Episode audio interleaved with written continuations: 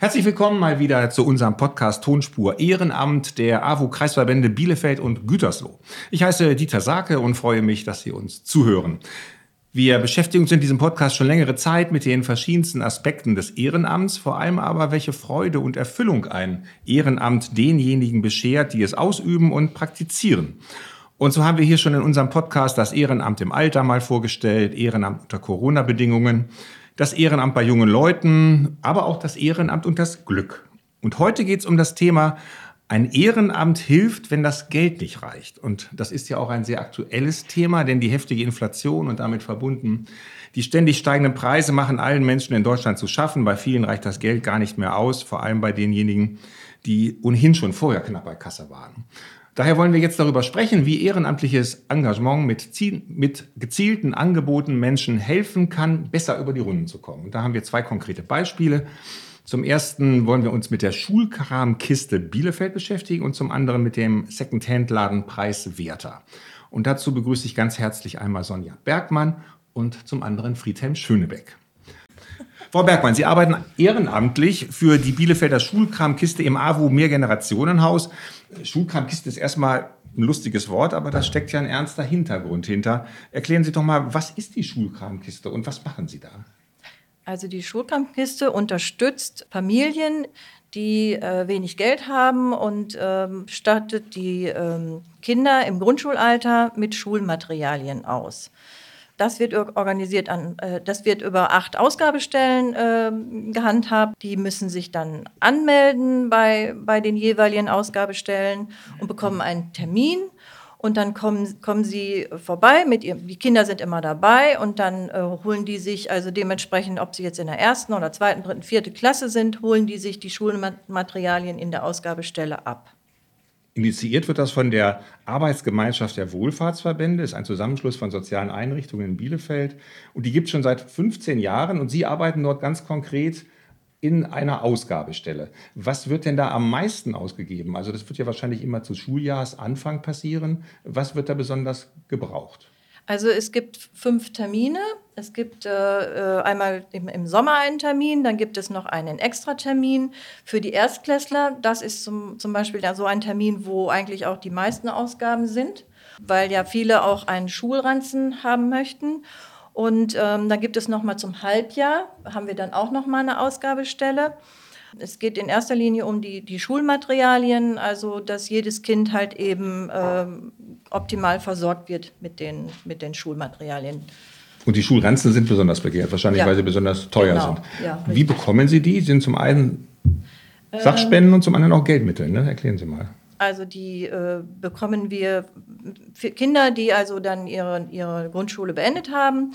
Die, äh, wenn die noch gut erhalten sind, mhm. dann kommen die Eltern und ähm, bieten uns diese Schulranzen an. Die werden wir dann, die sammeln wir dann und verteilen die dann auf die acht Ausgabestellen. Und es gibt auch Sachspenden oder Geldspenden, von denen wir auch äh, neue Schulranzen kaufen können. Und dabei bleibt es nicht nur, Sie haben auch andere schöne Dinge für Kinder aus finanzschwachen Familien im Angebot. Ja, also es gibt zum Beispiel äh, Hefte, äh, Mal, äh, äh Malkästen, ähm, alles, was man eben so braucht, vom Radiergummi bis zur Federmappe oder beziehungsweise zur ähm, ähm, Malblock, alles, was eben so, was man so braucht für, für einen Schulstart. Das Ziel ist es ja, ist eine tolle Idee, quasi die Bildungschancen von Kindern aus ärmeren Familien gleichzustellen mit denen aus wohlhabenderen. Und der Bedarf wird ja größer werden. Die ganze soziale Entwicklung zeigt keine gute äh, Richtung.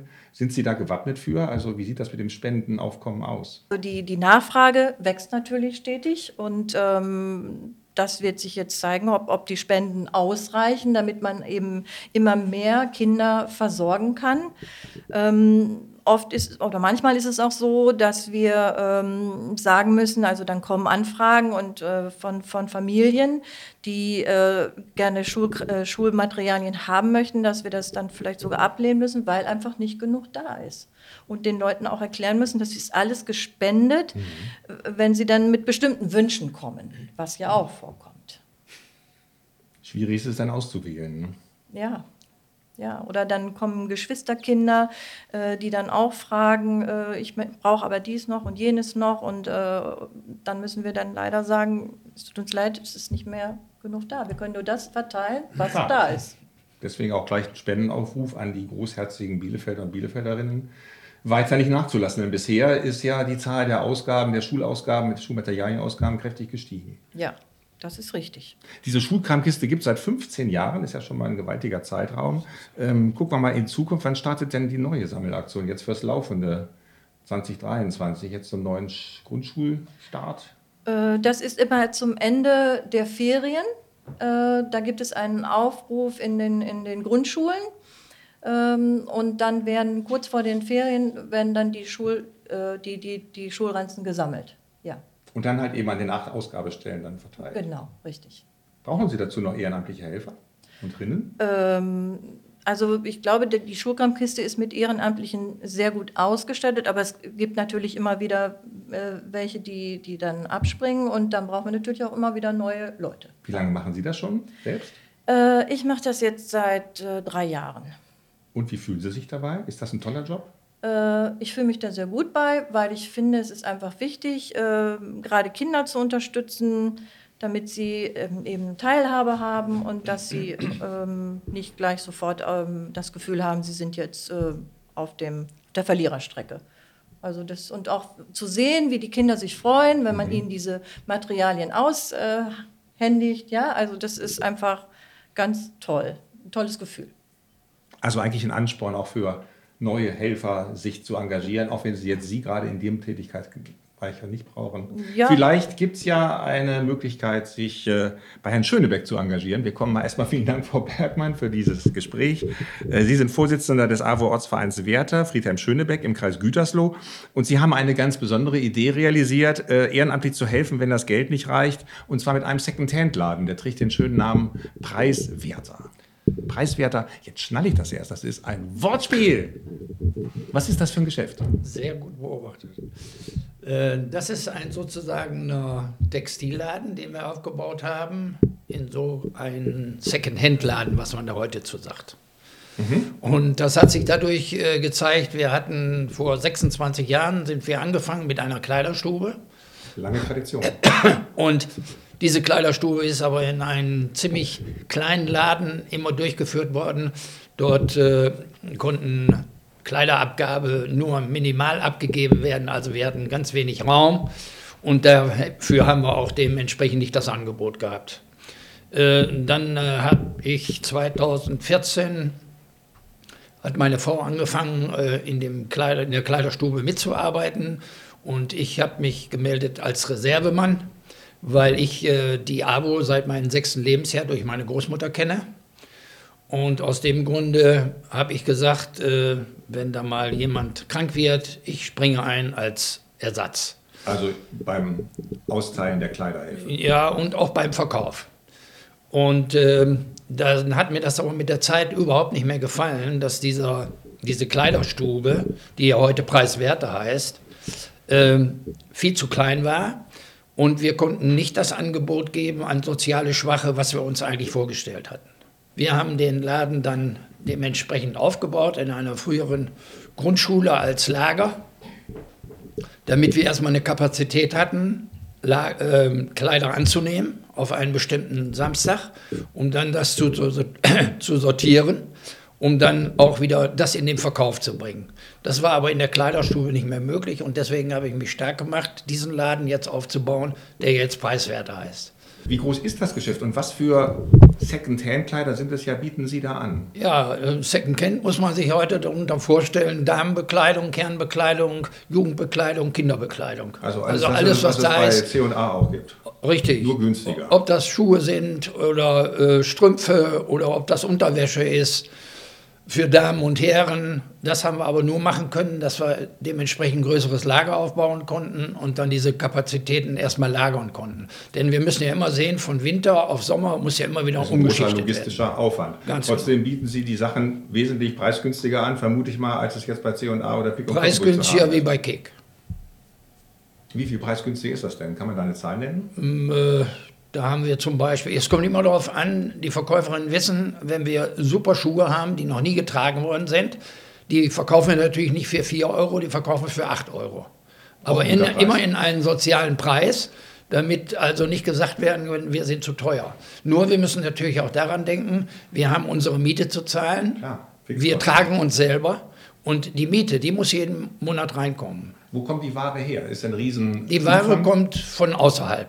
Überall äh, die. Und dann kommt die jetzt von die irgendwelchen Restbeständen aus den Kleider-Textilfachgeschäften oder nee, das kommt gespendet? von den Otto worden? Ist die schon mal getragen worden? Das sind alles Sachen teilweise, die schon mal getragen worden sind. Daran sieht man aber erstmal, was heute an Textilien weggeschmissen wird, was wir also gewaschen, gebügelt bekommen.